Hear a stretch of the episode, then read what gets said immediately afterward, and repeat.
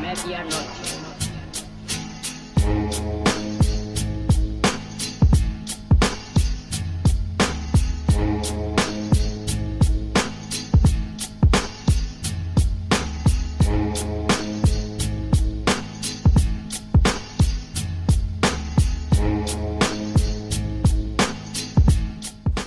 Bonjour ou bonsoir à tous en fonction du pays et de l'heure auquel vous nous écoutez. Bienvenue dans ce septième épisode de la troisième saison de Bola Latina, le podcast 100% football latino de la rédaction de Lucarne Opposé. Alors avant de nous lancer dans cet épisode, je vous encourage bien sûr à nous suivre sur l'ensemble des réseaux sociaux où nous sommes présents, à venir interagir avec nous sur ceux-ci.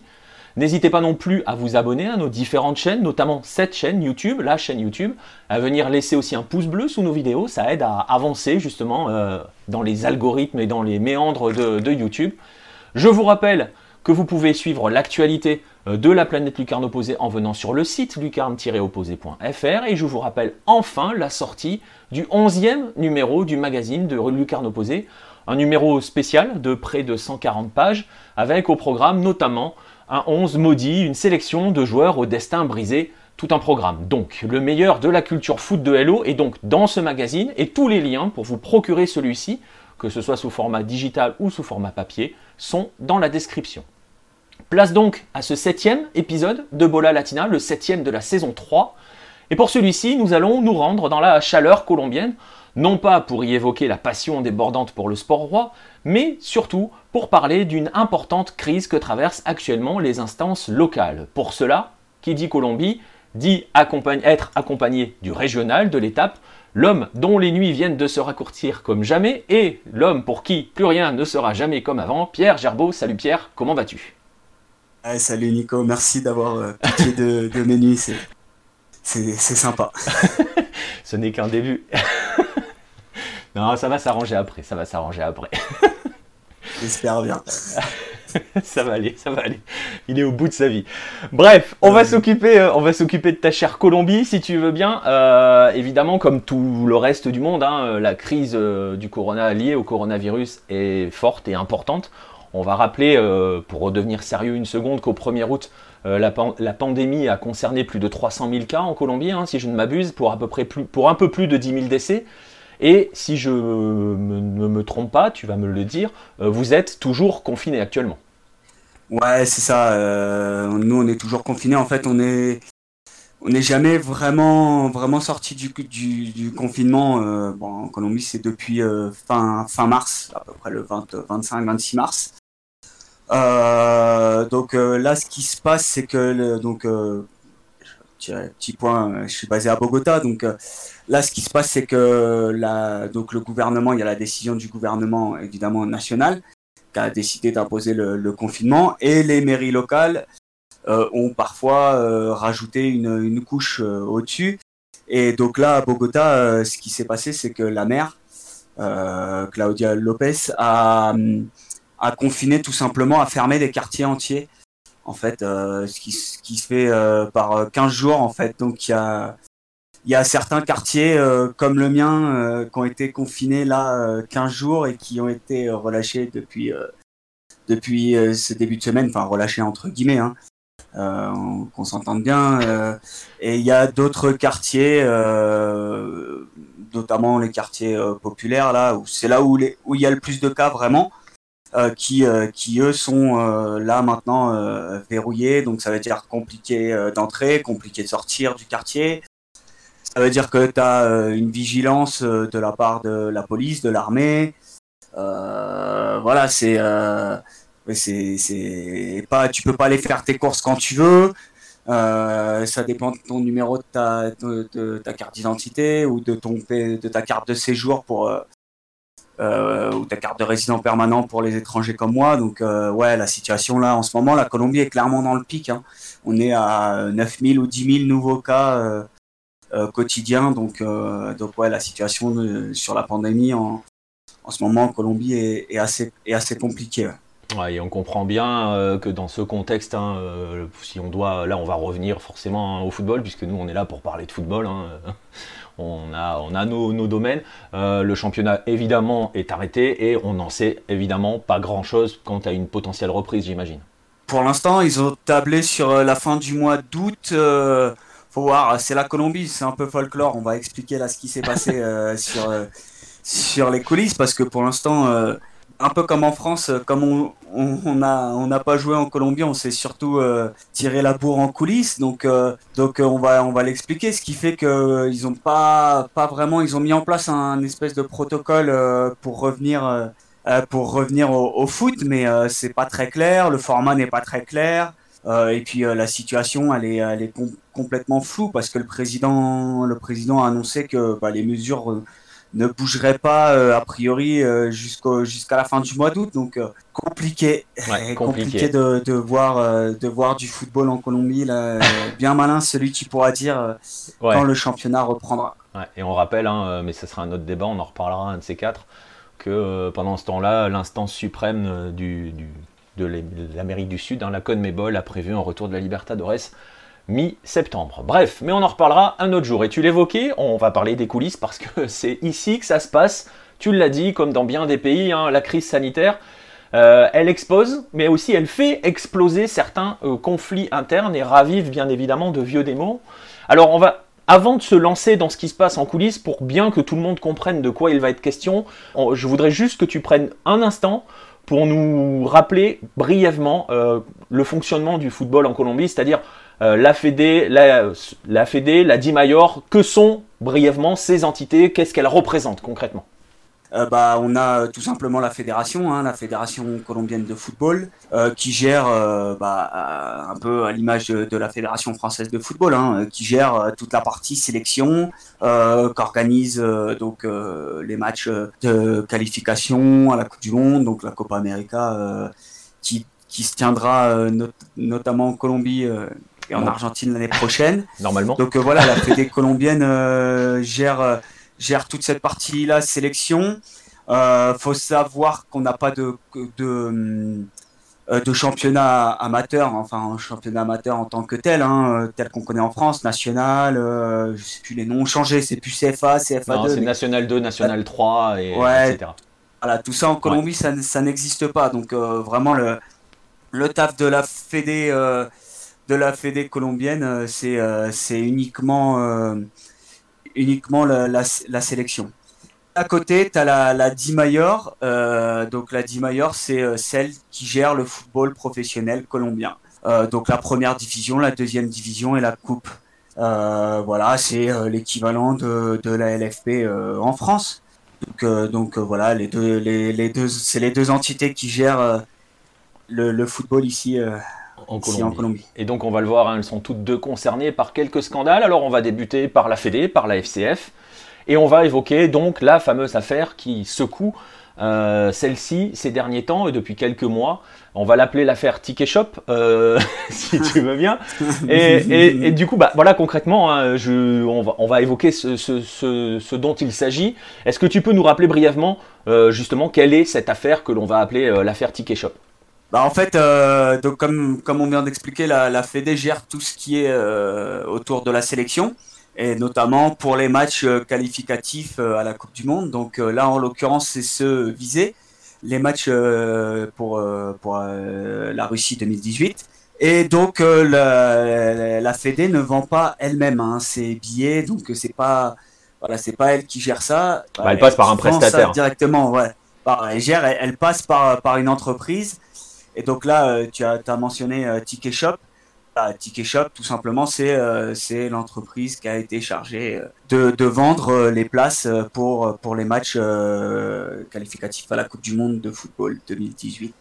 Voilà. Et, donc, et donc, et donc pour, pour, dire les choses, la Fédé et notamment son président ont été condamnés il y a quelques jours par, comment dirais-je, la, la, la superintendencia, ouais, la chambre, la chambre, la, chambre, de, commerce, et d'industrie. Voilà, quoi. Voilà. Donc voilà, ils, sont, ils ont été condamnés. Est-ce que tu peux nous expliquer pourquoi ils ont été condamnés et à quoi ils ont été condamnés?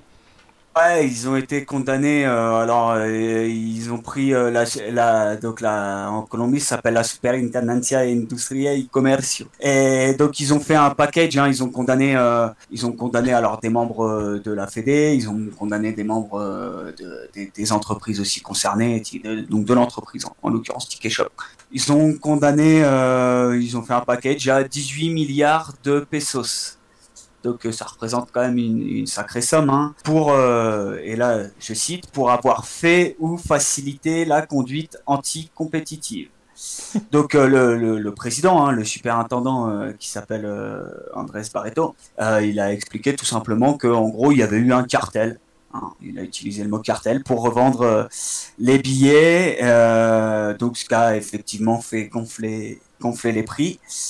Donc, euh, donc euh, voilà, euh, ce qui, en gros, en gros l'affaire. Bah, après, ça a pris des proportions aussi parce que bah, la FIFA, la FIFA, il y avait, avait dit quand même il y a quelques mois, hein, cette affaire, elle ne date pas, elle ne date pas d'hier. Hein. Donc la FIFA avait, avait demandé aussi à ce qu'il y ait une enquête.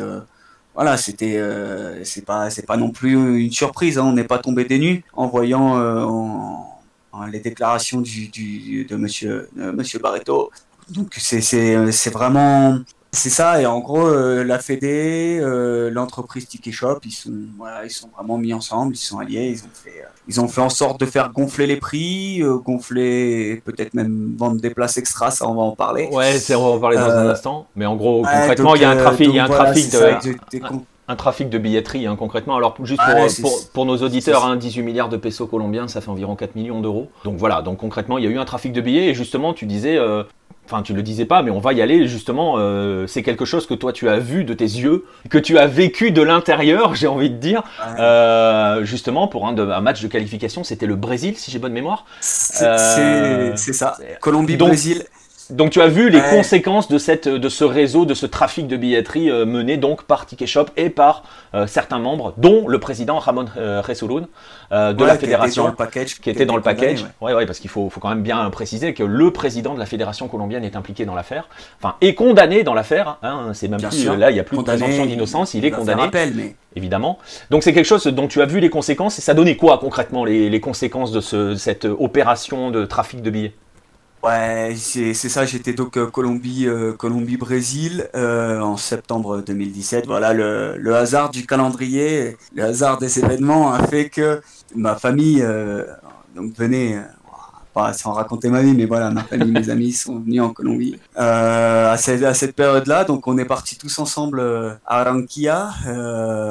ouais, c'est folklore. Hein, pour c'est vraiment waouh. Wow, ah, c'est une expérience à faire quand t'aimes le foot un match de la Colombie, de la sélection à Barranquilla, c'est quelque chose. Euh, voilà, bon, on va passer hein, sur le traditionnel, euh, euh, les personnes qui se mettent dans la file juste pour revendre la place, ce qui fait que t'as déjà une file interminable pour rentrer dans le stade. Donc concrètement, ce qui s'est passé, c'est que donc nous on était, voilà, j'avais pris, je crois 10, 10 12 places, ce qui fait qu'on est on est arrivé très tôt comme euh, vraiment deux heures. Euh, on a dû rentrer dans le stade deux heures avant le début du match, quelque chose comme ça.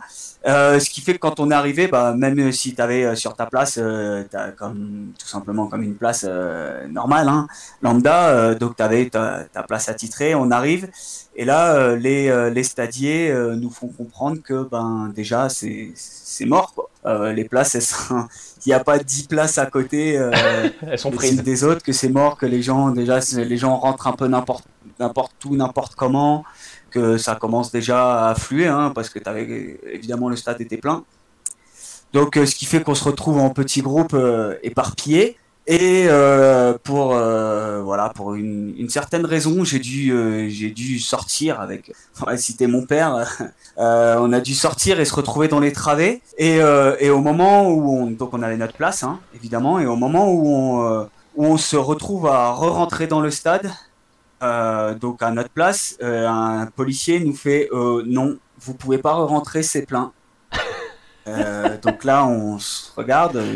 en plus, dans la traduction, tu es là, tu es un, peu en train de t'énerver, tu es en train de dire c'est quoi Euh, donc euh, là, tu, tu te dépatouilles gentiment avec la police en disant que ben, il est bien gentil, mais qu'on a des places euh, vraiment et qu'on gardait là-haut et qu'on rentre. Donc on a réussi finalement à, rentrer et, et c'était c'était no man's land. T'avais t'avais des gens dans les escaliers, t'avais des gens bah, des gens partout. Donc on va on va dire que en plus du trafic et d'avoir les, les places gonflées, je serais pas surpris que la que la, il y ait quelques places extra qui se soient qui se soient retrouvées imprimées, vendues. Ouais. Euh, mais c'est-à-dire que, du une surcapacité. C'est-à-dire que du coup tu cumules, hein, tu cumules. C'est-à-dire que oui, il y a toujours les réseaux parallèles avec des, des faux billets, des réseaux de faux billetterie, de fausses billetteries, ça existe partout en, en âme sud.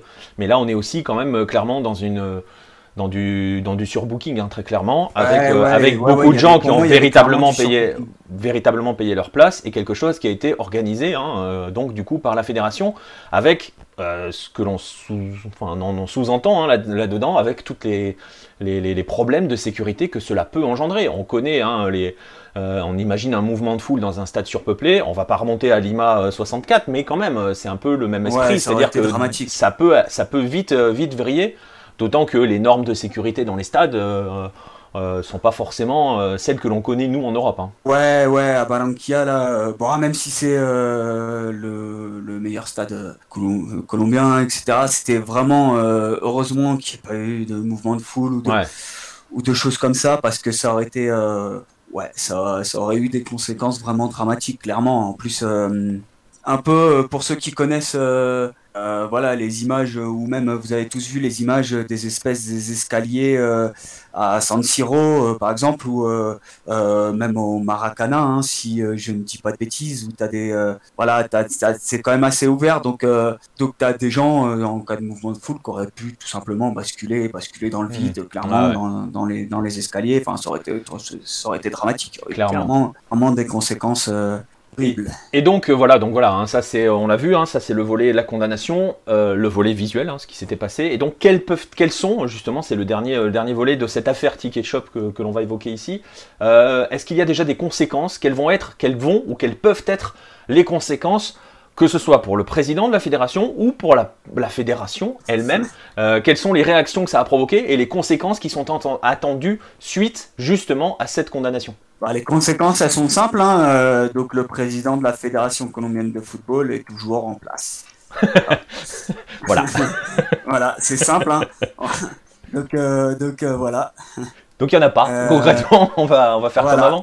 Ce qui, ce qui s'est passé, c'est que le, le, président, notamment, on a un nouveau, vraiment, depuis, depuis très peu de temps en Colombie, on a un ministre des Sports. un ministère des Sports, donc avec Ernesto Lucena qui est le, le ministre, et qui a dit Bon, moi je suis pas. Euh, voilà, en gros, il a dit qu'il n'était pas euh, pour euh, demander la tête des gens, mais que bon, ce serait bien que si, comme il y a une enquête et que, bah, enfin, qu'il y ait eu condamnation, qu'ils vont faire appel, qu'ils vont se défendre, que c'est dans leur droit, mais bon, ce serait bien que qu'ils mettent un pas, qu'ils donnent un pas en arrière, sans démissionner, hein, mais qu'ils donnent un pas en arrière.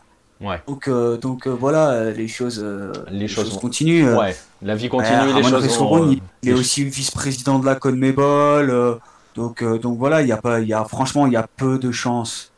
Euh, il y a peu de chances que ça, que ça bouge. il a, il a pas, il a pas d'opposition non plus. C'est ça, il y a, il va pas, voilà, il y a personne qui peut, qui peut sortir du bois et et, vraiment lui lui poser des problèmes et qu'il soit et qu'il soit qu'il soit dégagé voilà c'est c'est franchement là dans l'immédiat on va fermer les yeux et on va repartir. Hein, mais c'est quand même peu probable qu'il saute. Quoi. Ah bah attends, si on arrive à avoir ce degré d'influence, euh, on, va être, on va être bon. Bah justement, du coup, tu parlais de personnes euh, débarquées ou euh, éventuellement, bah on va justement, transition toute trouvée, puisque ça c'était la partie fédé, avec cette première, ce, cette première affaire qui a secoué un petit peu les derniers mois.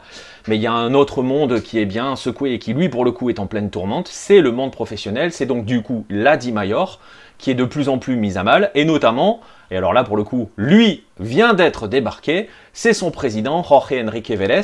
Est-ce que tu peux nous expliquer donc ce qu'il s'est passé pour ce cher Vélez, en nous rappelant donc qu'il a été débarqué et surtout pourquoi il a été débarqué? C'est ça, en Colombie, on a fait le doublé, nous. Euh, on a fait crise à la Fédé, crise à la Di Mayor, le doublé Coupe Championnat.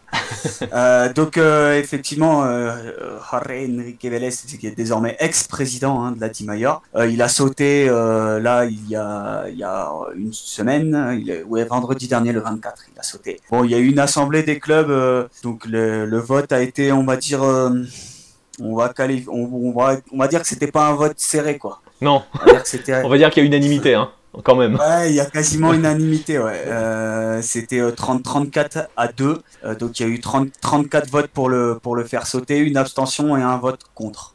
Voilà.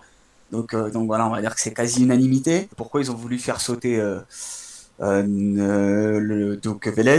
Pour plusieurs raisons en fait. Il euh, y a une, une des choses qui a fait que les clubs, faut savoir que quand Vélez il arrive en, donc en 2018, euh, il n'est pas, euh, voilà, pas minoritaire du tout, il est quand même soutenu, il est appuyé par, par pas mal de clubs et c'est pour ça qu'il arrive d'ailleurs à, ce poste. Donc, ce, qui, ce qui a fait que les clubs ont, retourné leur veste, c'est que cette année, il a promis de l'argent au club. en fait, il s'est allié avec une, un fonds de pension du Delaware euh, donc Prudent Corporate Finance euh, pour vendre les droits TV à l'international. Voilà. Alors le Delaware, euh, juste pour voir s'il y a des, supporters de Marseille parmi vous et des supporters, des suiveurs de l'excellent football club de Marseille.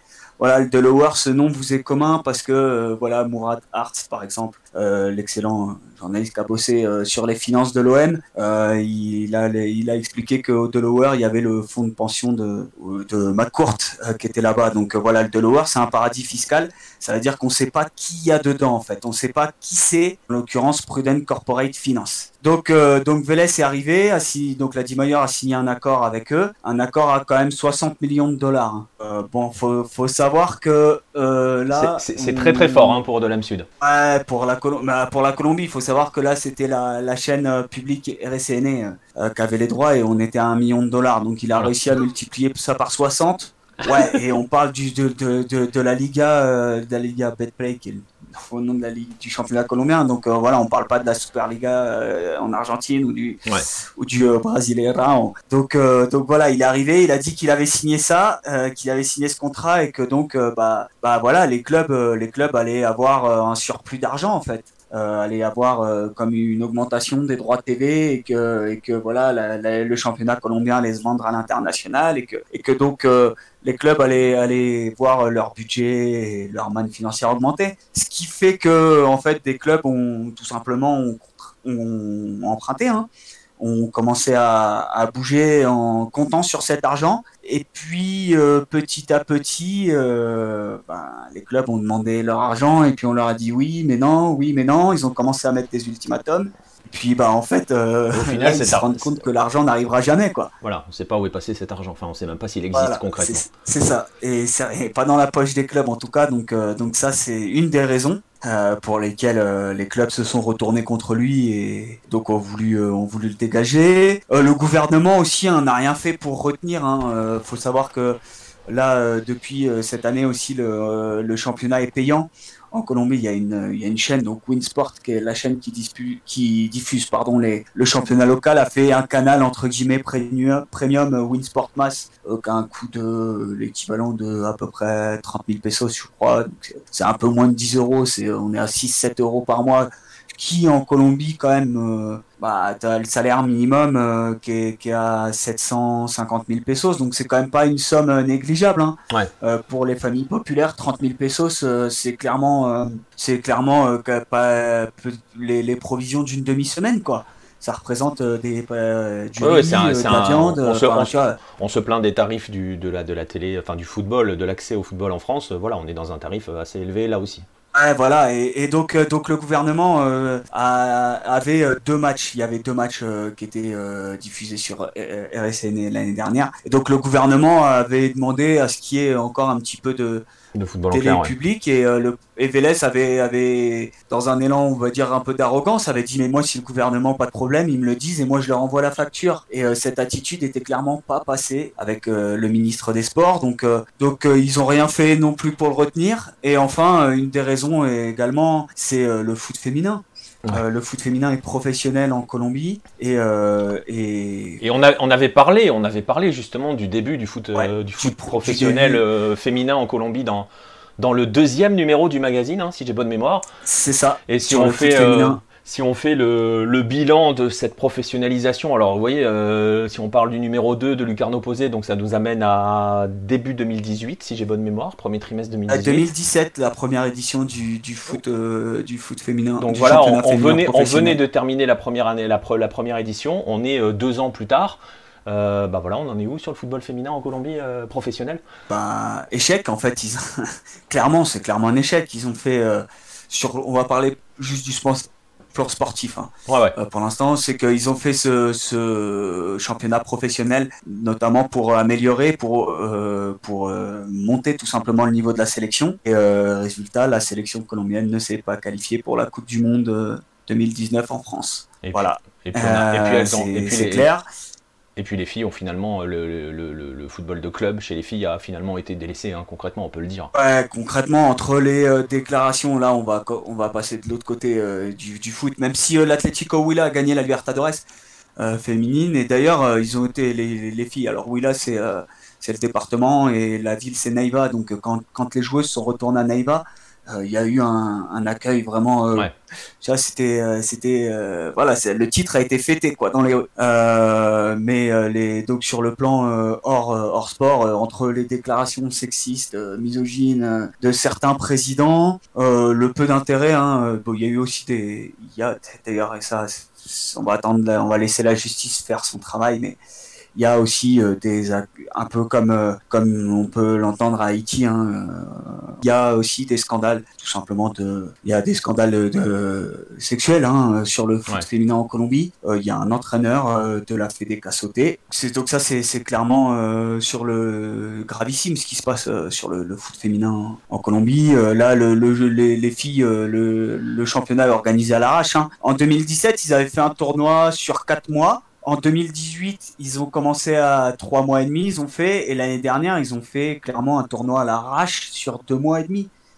Et, euh, donc là, le foot, on ne sait pas. Hein. normalement, il y a un championnat féminin cette année, mais on ne sait pas. Personne ne sait s'il va, être, va être joué ou pas. Il y a tellement, et les dirigeants n'en ont clairement rien à faire. Ouais, on le voit. et, non plus. Hein. Et, de toute façon, j'ai envie de te dire, financièrement parlant, nous, on l'avait vu à notre niveau, euh, comme on en parlera un autre jour euh, dans un reportage, notamment euh, avec les, certains clubs brésiliens qui n'ont joué que les championnats d'État à jouer. ça veut dire qu'ils sont occupés pendant que trois mois hein, sur une année civile. Ça. parce que certains ne jouent pas après en série A, B, C ou D au Brésil.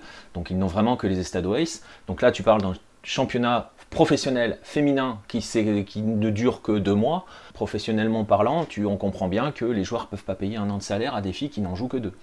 Qui ne jouent que deux mois sur cette année. Donc il y a des conséquences. Donc concrètement, si on doit faire, voilà, hein, on, l'a fait en fait, hein, concrètement, le, le, bilan de ce, de ce Jorge Enrique Vélez, euh, ce ne sont que des promesses non tenues, c'est-à-dire que donc on a les droits télé, il n'y a pas eu d'argent, la télévision, euh, le, football gratuit, hein, dirons-nous, a quasiment disparu du paysage. Et le développement, il a disparu même. Et le développement euh, du football euh, féminin, bah, il n'y en a pas eu tout concrètement. Il y a eu des intentions, il y a eu beaucoup d'intentions, beaucoup de paroles. Et donc du coup, je vais glisser vers, vers, vers la question qui, qui maintenant se pose.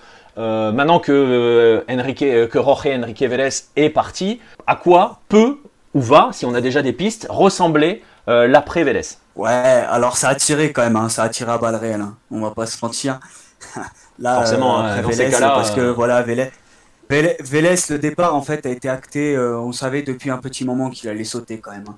Il y avait une, une, grogne de plus en plus importante et, et il était soutenu en gros à un moment donné, il est resté là jusqu'à fin juillet que parce qu'il avait le soutien des gros clubs et on va en parler immédiatement. Et je vais expliquer pourquoi. Et, et en fait, ce qui s'est négocié, ce qu'a traîné, c'est son indemnisation. Hein. Donc, Monsieur Vélez est parti quand même. Il n'est pas parti les mains vides. Hein. Il bah est parti avec, euh, selon les, dires, une somme euh, environ euh, proche de 135 000 euros, donc 600 millions de pesos. Quoi. Ce qui s'est passé, c'est que tu as une, une, menace. Tu as eu.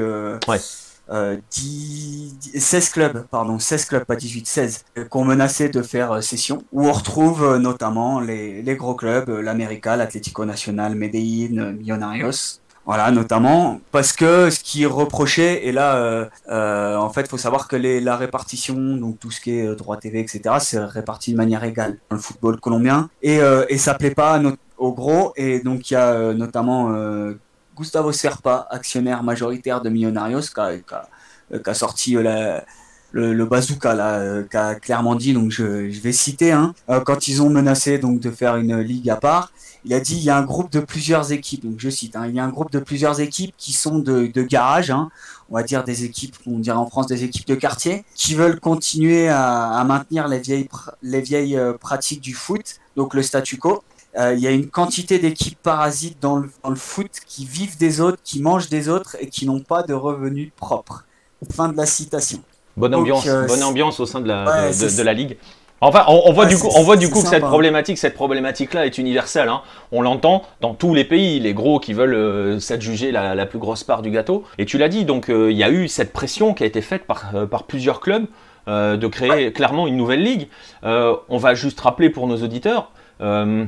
On est, en, on est en Colombie et c'est pas une menace, comment dirais-je, ah, c'est pas la première fois. C'est pas la première fois, et dans l'histoire, ça a un sens, euh, le côté une, une, une, ligue, une, ligue dissidente, dirons-nous. On va rappeler que euh, dès le début du professionnalisme en Colombie, il y a eu des conflits entre justement la Dimayor naissante et la fédération, et que la conséquence de ces conflits-là avait été euh, l'ostracisation de la Colombie par la FIFA qui était intervenue et qui avait tout simplement suspendu les clubs et les sélections des compétitions continentales. Alors, ça avait eu une conséquence positive, entre guillemets, sur une courte période pour la Colombie, couplé à d'autres choses, on en reparlera probablement un autre jour, on en a déjà parlé sur le site et dans les magazines, euh, puisque ça va donner la, naissance, la, naissance de l'époque. pacte de Lima. Voilà, et c'est la période qu'on appelle en Colombie d'Eldorado, donc la période de la première grande période dorée du football colombien, avec les grandes, les, grandes stars argentines notamment, voilà, qui viennent jouer en Colombie. Mais donc cette menace de création d'une nouvelle ligue, euh, elle peut avoir ce genre de répercussions-là.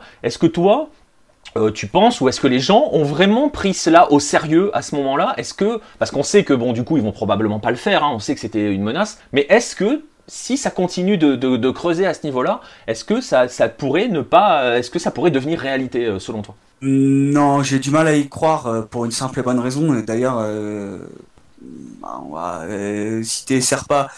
donc euh, l'actionnaire majoritaire de Millonarios qui l'a dit que pour l'instant ils peuvent tout simplement pas. Euh, faut savoir que la Colombie n'est clairement pas le plus riche, hein, n'est pas le pays le plus riche euh, en Amérique du Sud et qu'il y a beaucoup de clubs qui euh, qui vivent, même les, les gros clubs. Hein.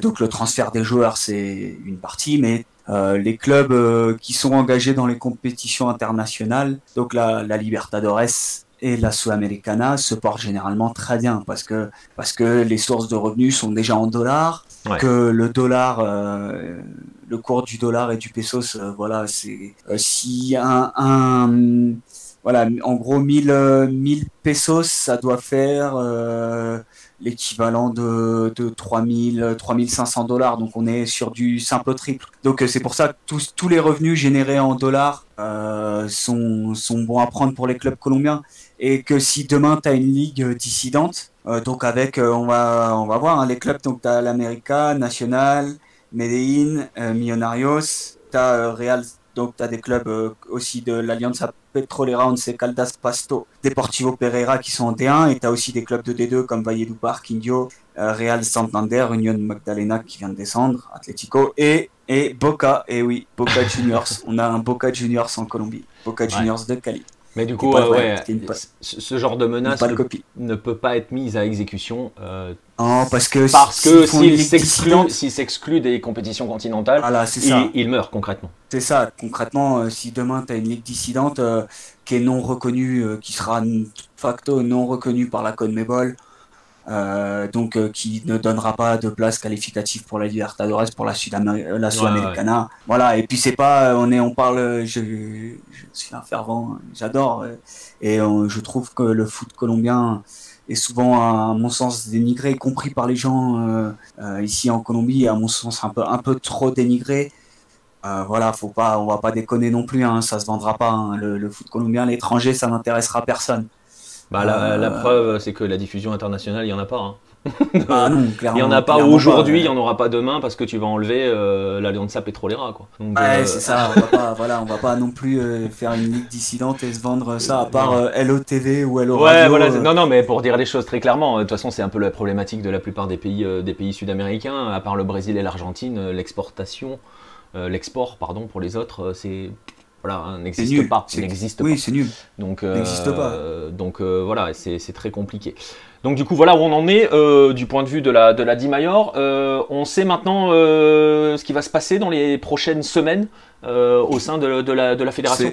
De la, de la Ligue, pardon, pas de, de la D-Major, oui. Le, le, nouveau président de la D-Major sera connu vendredi prochain. il sera connu le 7 août. et il y a a priori un seul candidat donc, a priori, s'il est le seul candidat, il a de fortes chances d'être élu. Euh, pour en tout cas, pour l'instant, c'est ce qui, c'est ce qui se, se dit. Euh, donc, le nouveau président euh, pourrait être Fernando Jaramillo, le nouveau président de la DIMAYOR. Donc, ce monsieur, il a été vice-président de. il, il arrive pas par hasard. Hein. son nom, il sort pas il sort pas par hasard. Il a été vice-président de Bavaria, donc notamment de tout ce qui était sponsoring, etc. De Bavaria, durant 15 ans. Alors Bavaria, c'est une marque de bière, qui, entre autres, euh, c'est l'entreprise pardon qui produit diverses marques de bière ici en Colombie et notamment euh, qui, qui fait la bière qui sponsorise le foot colombien, donc euh, la sélection et qui a sponsorisé pendant de longues années le championnat le colombien. Qui prenait donc son, voilà, c'est pour ça qu'il nom hein, d'ailleurs, qui prenait son nom. Et, et donc on a une idée de, des orientations de ce, de ce futur président ou pour l'instant c'est encore, c'est encore un peu obscur non, c'est un peu obscur encore, on ne sait pas bien ce qu'il va proposer. Euh, les dossiers qu'il a sur le feu, ça va être euh, bah, de gérer, hein, organiser cette fin de saison. le retour du football euh, colombien. ouais, pour le retour du football, parce que bah, on l'a expliqué, il y a une thématique très simple. Hein. En Colombie, c'est très très très difficile de se déplacer en bus. Enfin, pas nécessairement très difficile, mais surtout très long. Bogota Medellín, par exemple, c'est entre, il y a 300 km, hein, mais c'est entre 7 heures et 8 heures de bus et une demi-heure d'avion. Donc voilà, si les aéroports restent fermés, ça va être très très compliqué de revoir du football en Colombie, euh, d'organiser, hein, parce que là, on s'est arrêté, c'était la huitième journée, si ma mémoire ne flanche pas. Donc on était à, euh, même pas, même pas mi-championnat, hein, pour dire les choses, on n'était même pas à moitié de tournoi. Voilà, c'est ça. On était à, voilà, il y a 20 journées, plus après, ils avaient prévu de faire demi-finale, finale. Donc, euh, donc on n'était même pas à mi-championnat, ils se sont arrêtés à la huitième journée. Donc qu'est-ce qu'on fait? Est-ce qu'on termine? Comment on termine? Comment on envoie les équipes à la Libertadores 2021, mm. à la Sudamericana 2021 voilà, il va avoir quelques petits dossiers, euh, quelques marrons sur le feu. Ça va être, ça va être, le, ça va être le, dossier le plus urgent hein, pour, le, pour le nouveau président parce que le temps file, on l'a dit, la Libertadores euh, est censée reprendre le 15 septembre, on ne sait pas encore comment, mais on sait qu'il y a des pressions hein, et ça c'est clair pour le coup, hein, tout le monde est concerné, tous les pays d'Amérique du Sud sont concernés. Il y a, il y a pression pour que, pas que, parce qu'il y a, bah, on peut le dire, il y a aussi la Coupe du Monde des clubs à la fin de l'année, il va falloir l'organiser, donc il faut des vainqueurs continentaux. Euh, donc la FIFA est en train de mettre un peu pression. On a vu, on, en a, on en a déjà parlé lors d'un live ou dans d'autres podcast de la situation, ou sur le site plutôt, de la situation en Asie avec euh, la FC Champions League qui va reprendre dans des conditions absolument dantesques. Euh, on ne sait pas trop comment va reprendre la Libertadores parce que les situations dans les pays sont loin d'être réglées. Et quand je dis loin d'être réglées, on l'a dit en début d'émission, euh, on est dans le pic actuellement en Colombie, donc on n'est même pas encore au plateau. on est en train d'arriver dans le pic. Donc voilà. Et donc voilà, il y a tous ces dossiers-là, mais c'est vrai que le principal va être la reprise du championnat. Écoute, on suivra ça, on verra. Euh, si le championnat déjà peut reprendre en 2020, parce que euh, on sait que dans certains pays euh, de, la Confédération, c'est pas, pas encore sûr hein, que l'on puisse véritablement reprendre les championnats en 2020. Je pense notamment à l'Argentine et aux dernières déclarations du ministère des Sports qui laissent entendre qu'il y aura plus de football en 2020. Donc on va voir comment les choses vont se passer. On va suivre ça, on suivra ça euh, dans d'autres podcasts, dans des émissions, euh, dans, euh, sur le site évidemment. on va en rester là donc pour cette partie crise colombienne.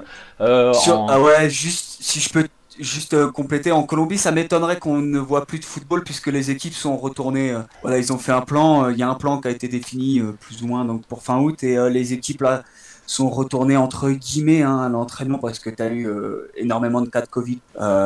donc c'est en tout cas leur idée, ils sont partis sur fin août début septembre, donc on va voir. Mais j'ai du mal à croire le pouvoir économique, voilà, de pouvoir des, des, clubs, hein, tout simplement. Des clubs vont mourir hein, si ah, ne reprend pas. On est d'accord. Donc, donc à mon avis, le, la pression sera telle qu'il y aura du foot. Ça va être dans des conditions à huis clos, peut-être même sur euh, comme au Pérou sur une seule euh, une seule ville. Ouais, comme, euh, comme, en Australie, du, hein, du, football en Colombie cette année. Quoi. Ouais, Quand, comme, dans question. Après, après comme dans certains pays, hein, j'ai envie de te dire, ils feront des hubs, comme au Pérou, tu l'as dit, comme en Australie, comme en Chine. c'est jouable, mais on, on est d'accord, hein, il va falloir que ça reprenne parce que ne serait-ce que pour la vie, tout simplement, de certains clubs. Euh, là, on parle même pas de euh, de reprendre les compétitions juste pour le plaisir de reprendre des compétitions, mais non, parce que les clubs, économiquement parlant, ont besoin de jouer pour exister. Écoute, on va suivre ça, on verra bien. C'est que ça a repris les entraînements dans bien des pays sans qu'on sache comment les championnats vont redémarrer. Certains championnats ont déjà redémarré en Amérique du Sud, hein, je pense notamment au Paraguay. Euh, le Brésil arrive, l'Uruguay arrive. Donc voilà. Arrive, mais l'Uruguay c'est spécial. Mais bon, bref, voilà. On en est là, euh, on va en rester là pour ce podcast sur la, crise euh, du football colombien. On voit donc que d'un côté, à la fédération, ben, c'est secoué, mais ça va pas bouger. À la, à la, Di Mayor, ça a bien secoué, ça a bougé. On va voir vers quoi on va aller maintenant, parce qu'on sait toujours ce que l'on perd, on ne sait jamais ce que l'on gagne. Euh, merci bien Pierre pour, pour, ce podcast, pour cette... Ah, merci à toi. Et puis... Exactement, et on, se retrouve dans d'autres euh, podcasts sur Lucarne Opposé, dans d'autres podcasts Bola Latina, euh, Efrikia, mais également AFC Corner. On se retrouve aussi sur les lives, sur le site, sur les réseaux sociaux. N'hésitez pas donc, abonnez-vous à notre chaîne, euh, lâchez des likes comme on dit, et, on se retrouve très très vite pour d'autres rendez-vous sur les réseaux Lucarne Opposé. A bientôt